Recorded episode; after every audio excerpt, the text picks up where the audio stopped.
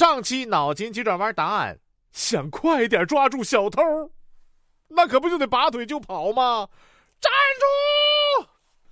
妻子说：“老公，帮我买件衣服，我都没有衣服穿了。”老公说：“这衣服啊，能穿就行了，买那么多干什么呀？”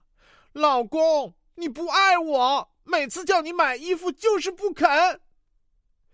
我就是因为爱你才这样做的。你穿那么漂亮，被人抢走怎么办呢？你让我后悔难过一辈子吗？还是让我在想念你的痛苦中度过余生啊？啊！妻子听了美滋滋的，目前都半个月了，再没提买衣服的事儿。哎呀，说高中的时候啊，我的学习成绩就很不好，老师也不怎么管我。就把我调到了最后一排座位，所以啊，我一般上课的时候呢，就睡觉或者看小说。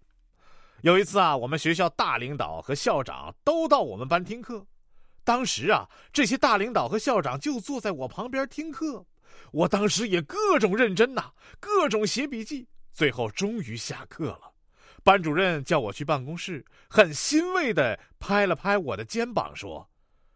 呃，这节课耽误你睡觉了啊！老师呢会记在心上的。那个老师，你这是非常非常的了解我，还是说你彻底放弃了？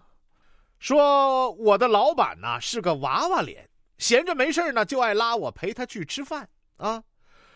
有这么一天，陪女老板出差，在商场啊偶遇离婚半年的前妻。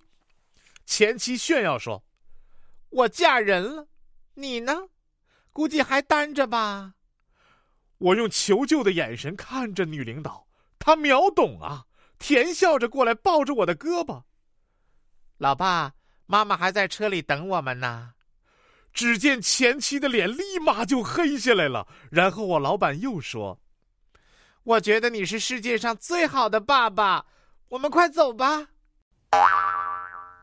大哥呀，我不是质疑你老板有多娃娃脸儿，我是想问你，呃，长得有多老啊，都能当爸爸了。